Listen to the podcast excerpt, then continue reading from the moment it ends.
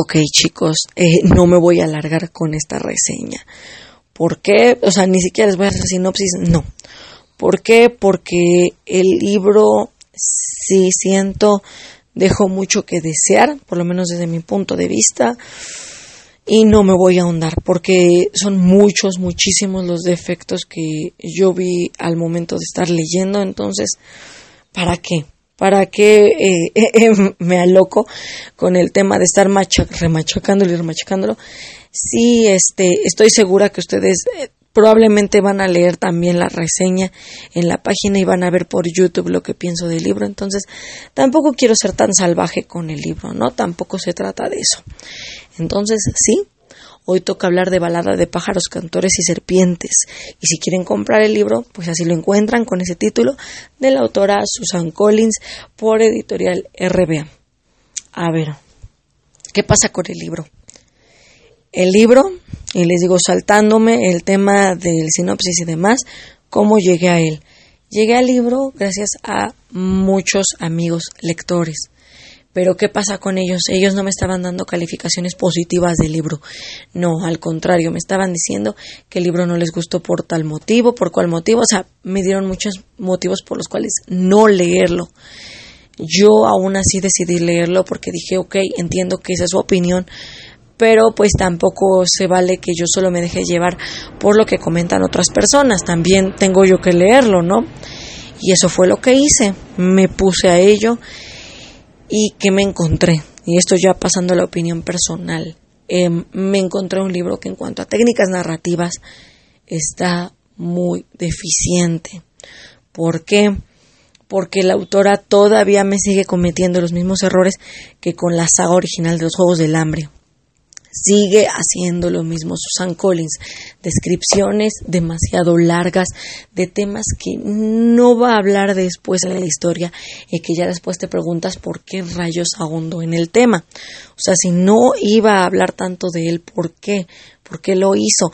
Eso por un lado y por el otro eh, termina algunos conflictos en tres renglones, cuatro renglones, cinco renglones y dices, ¿es en serio? Te estás tomando muy poco tiempo en algo en donde sí deberías de tomarte más tiempo.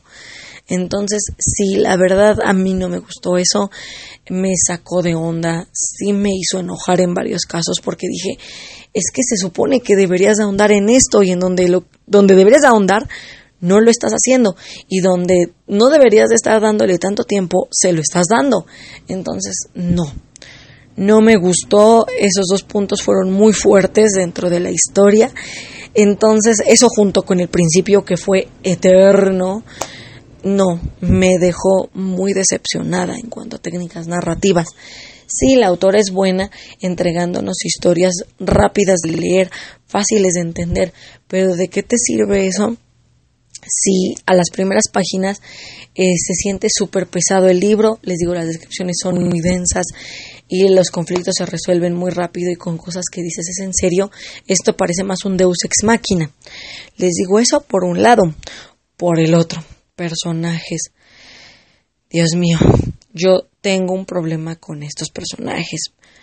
Ok, no tengo como tal un problema con el protagonista porque no, Snow hace un buen trabajo con él, hace justamente lo que dijo que iba a hacer en la sinopsis con él, esto de demostrarnos un personaje audaz de, este, en cuanto a sus objetivos, a sus movimientos, sagaz de mente y ambicioso, sí, una persona que tristemente está en una familia que ha visto otros años de gloria y que ahorita ya está perdiendo el buen nombre y bueno, él lógicamente quiere recuperarlo y va a hacer todo lo posible para para hacer esto, ¿no? Dicha labor.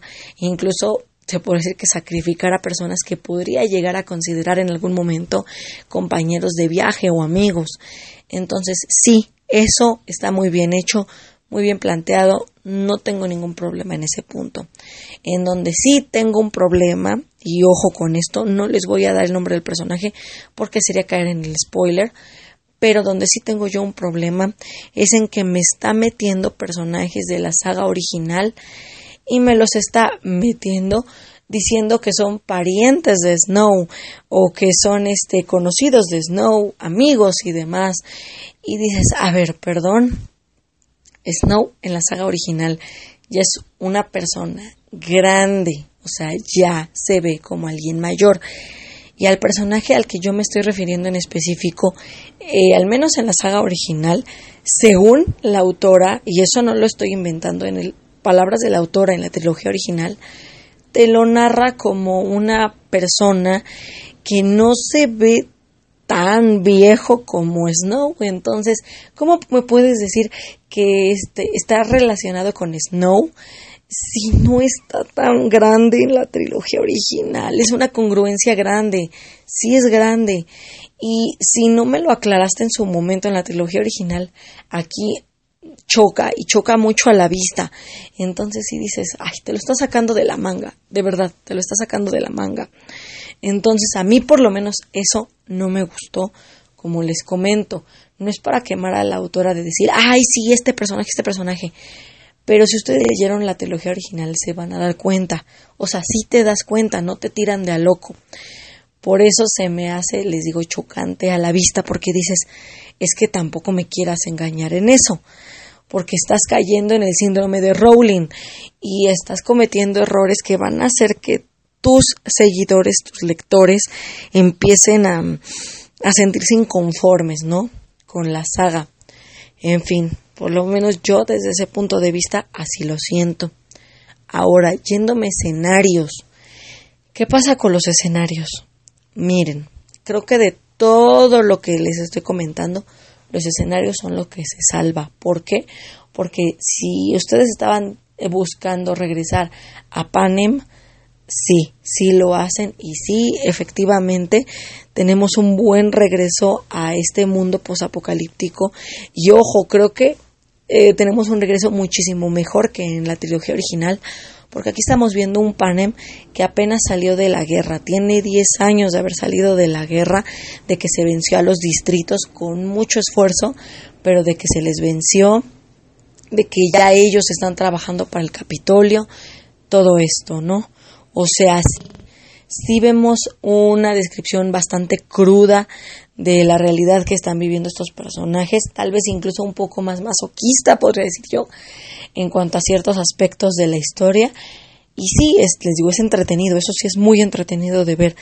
Pero si solo vas a leer el libro por escenarios, digo, va, no hay problema, sí vas a obtener lo que buscas y te vas a sentir ad hoc con el tema, les digo, posapocalíptico de Panem pero si no es lo único que estás buscando y si también estás buscando personajes interesantes, este, escenarios atrapantes, técnicas narrativas buenas y demás, pues sí vas a sentir que el libro se te queda un poco corto.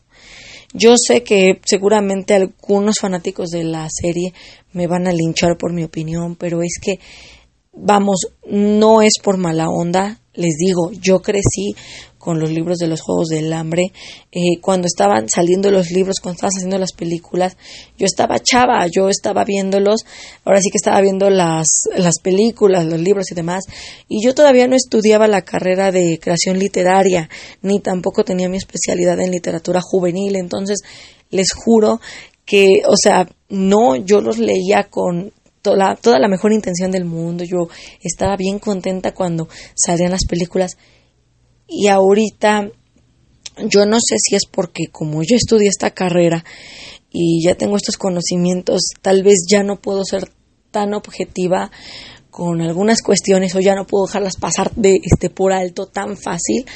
No sé si es por eso o por el hecho de que yo recordaba esta historia con otros tonos y moviéndose para otros puntos que por eso me hubiera gustado que la autora hiciera un mejor trabajo con ella del que nos entregó.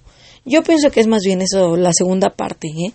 porque sí, yo efectivamente eh, en mi mente yo todavía decía, bueno, vamos a darle una oportunidad a Susan Collins, porque es algo que sí, que, que yo quiero leer con ganas, que yo quiero disfrutar y demás, y, y sí, al final les digo, me queda debiendo, entonces yo creo que más bien fue esa segunda parte, ¿no? Que al final de todos modos no obtuve lo que yo había esperado para esta historia. Pero bueno, eso ya es mi punto de vista. Entonces ya ahí les tocaré a ustedes opinar. ¿Creen que, digo, si ya leyeron el libro, creen que la historia no merece el trato que le estoy dando o estoy siendo muy rígida con ella o de plano piensan que pues me estoy viendo blanda y en realidad sí, Susan Collins nos quedó debiendo con balada de pájaros cantores y serpientes. Por lo pronto les digo pues yo esperaba algo más, sí siento que me quedaron debiendo entonces que les digo, no le puedo dar mucha calificación al libro, le doy un 4.6 de 5. Ya les había comentado que el simple hecho de crear una novela ya hace que, que ya tengan el 4 por lo menos en mi, en mi lista, ¿no? Porque escribir una novela no es fácil, no, para nada. Sin embargo, este, yo pienso que también deberías de poner cierta atención a ello, ¿no? Y sí, aquí les digo puntos que pienso podían haberse mejorado no los mejoró la autora y sigue cayendo en errores, errores que ya debería de saber ella que puede salvar. Entonces, ojo con eso y cuando lean el libro, pues léanlo sin muchas expectativas para que así ni los decepcione ni los tomen por sorpresa ciertas cuestiones, ¿no? Entonces hasta aquí llega mi reseña de este martes. Espero que les haya gustado y no me linchen. Les digo, es mi opinión personal. Por eso les comento. Si tienen una opinión diferente, déjenmelo en comentarios para que así yo pueda ver qué onda, ¿no? Si estoy siendo muy rígida o no. Ahora sí, pues nos escuchamos el siguiente martes. Me despido. Hasta luego y que tengan una excelente semana. Adiós.